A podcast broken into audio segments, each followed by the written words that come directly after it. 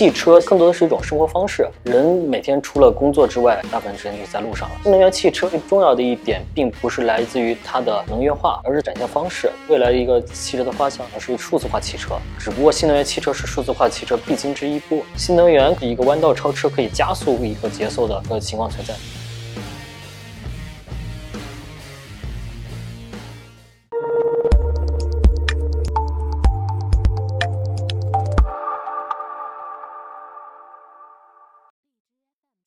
我叫彭俊维，是秀时代文化传媒的创始人。汽车其实对于一个男人来说的话，其实就是个大好的玩具。从小可能就各种玩具车，到现在的话，可能我现在也有很多辆车，其实就是因为把它当做玩具来看待。人每天除了工作之外，可能陪伴的自己比较多的，除了在家里面，在公司里面，可能大部分时间就是在路上。他每天会接触到大量的一个交通工具，这些的话会陪伴自己。很多很多时间，我们一直推崇像欧美上面说的，一直是在一个轮子上生活的一个国度，他们的汽车文化非常浓厚的话，其实就是一种生活方式的一种。日本的交通的话，大家都知道，可能比北京拥堵的太多了，而且它的轨道交通成成熟度也比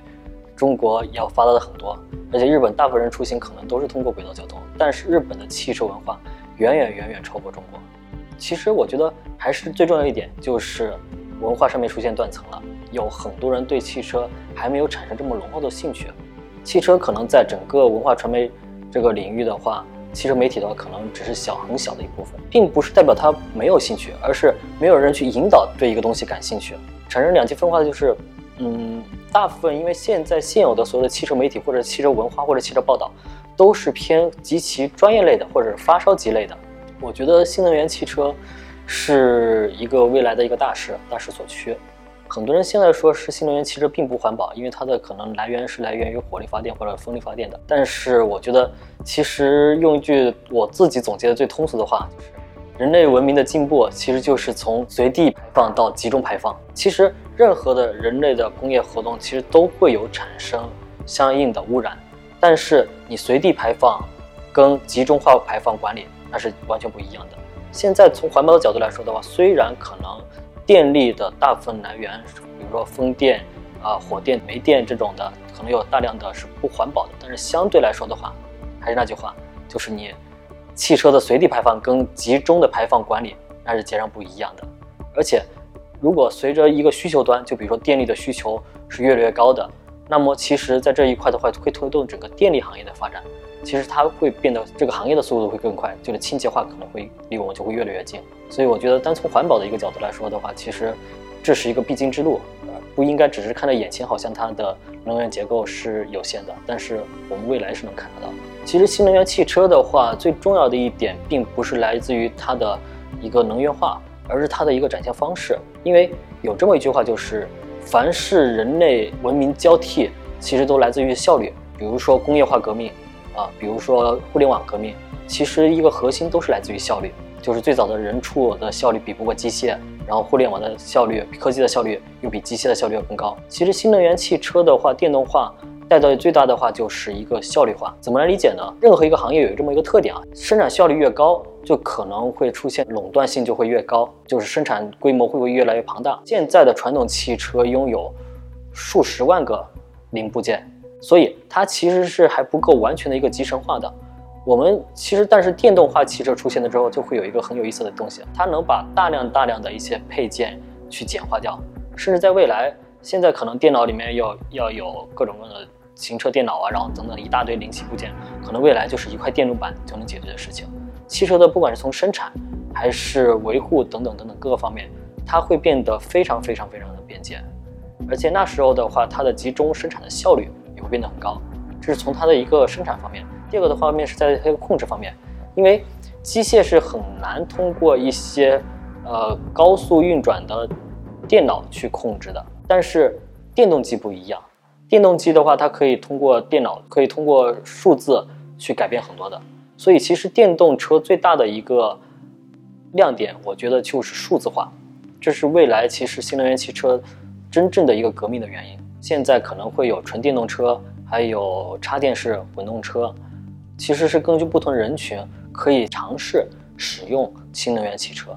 因为可能现在大家一提到新能源汽车，觉得哎呀，这个东西好像不方便，或者不便捷，或者是有各种各样的疑虑、焦虑问题，让很多人不敢去尝试新能源汽车。其实从我身边或者是我个人得知的呃感受来说的话，新能源汽车其实你用完之后的你感受是完全不一样的。首先它会少了很多很多的一些零部件，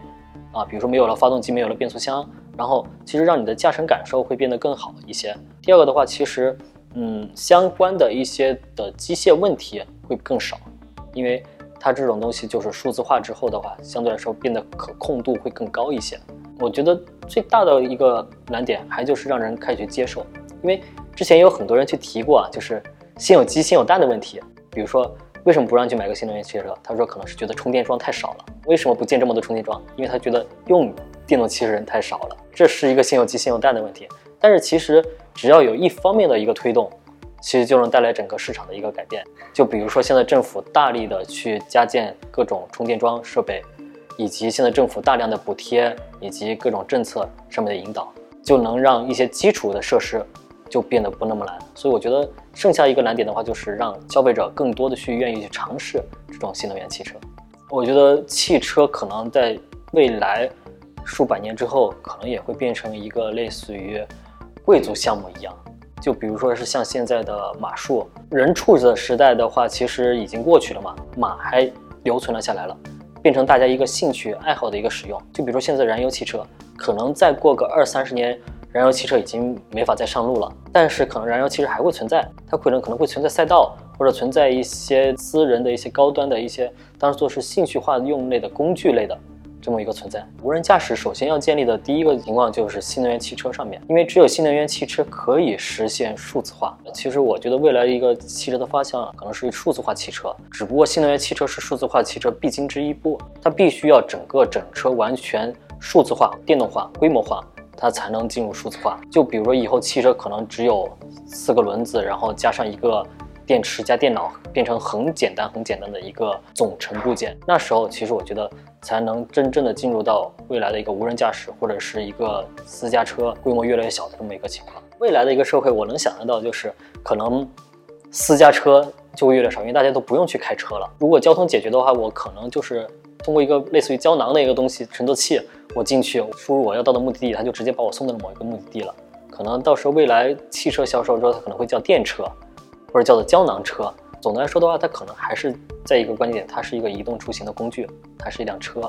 但是它是以何种方式的车存在，未来就不得而知了。汽车是一个门槛很高的一个行业，也是现代工业节奏最慢的一个行业，因为它有很长的一个产业链一个情况存在，它的门槛也很高，不像于手机啊或者其他这种行业，它能数字化很快的一个。情况，但是现在新能源可能是一个弯道超车，可以加速一个节奏的，呃，一个情况存在的。所以我觉得，其实这个行业未来新能源的快速普及，它可能实现数字化的一个速度会非常非常快。现在可能无人驾驶或者是纯数字化交通离我们还比较远，但是我相信，只要一旦从技术上面出现了突破，它的一个整个的门槛可以快速的被拉低。未来的汽车的研发跟生产，如同现在的手机一样那么简单了，其实推动的效率就会非常非常高，真正的数字化交通才会出现。未来的新的汽车的话，不一定叫汽车，它可能就是一个数字化交通的车辆，不一定是以我们现在以汽车的方式命名。未来汽车更多的话就是一种数字化交通工具。汽车的未来的话，汽车现在内燃机要逐渐退出市场，退出社会，然后新能源汽车的一个普及，然后未来可能真正的是数字化汽车的诞生。